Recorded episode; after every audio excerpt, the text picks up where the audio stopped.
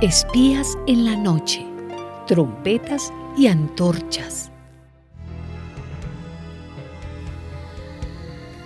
Aquella noche el Señor le ordenó a Gedeón, levántate y baja a atacar a los madianitas, pues los voy a entregar en tus manos. Pero si tienes miedo de atacarlos, baja antes al campamento y escucha lo que digan. Después te sentirás con más ánimo para atacarlos.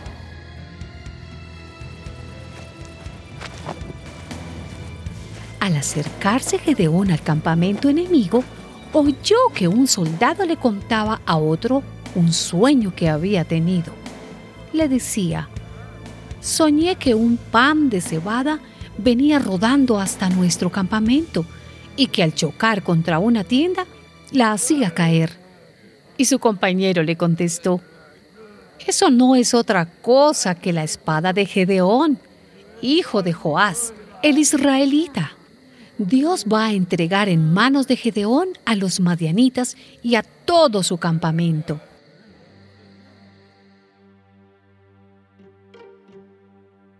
Al oír cómo se había contado e interpretado el sueño, Gedeón adoró al Señor Después volvió al campamento israelita y ordenó, Arriba, que el Señor va a entregarnos el campamento madianita. Enseguida dividió sus trescientos hombres en tres grupos y les dio cuernos de carnero a todos y unos cántaros vacíos que llevaban dentro antorchas encendidas. Y les dijo, cuando llegue yo al otro lado del campamento enemigo, fíjense en mí y hagan lo mismo que me vean hacer. Cuando yo y los que van conmigo toquemos el cuerno, tóquenlo ustedes también alrededor de todo el campamento y griten, por el Señor y por Gedeón.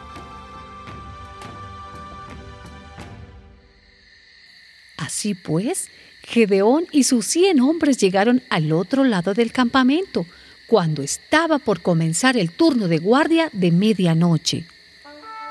Entonces tocaron los cuernos de carnero y rompieron los cántaros que llevaban en las manos, y los tres grupos tocaron al mismo tiempo los cuernos de carnero y rompieron los cántaros.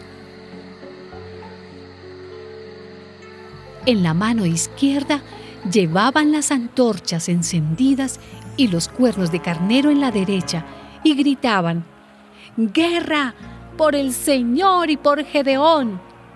Y como los israelitas se quedaron quietos en sus puestos alrededor del campamento y todos en el ejército madianita gritaban y salían huyendo mientras los 300 israelitas seguían tocando los cuernos de carnero, el Señor hizo que los madianitas lucharan entre sí y que salieran huyendo hasta bet camino de Sererá.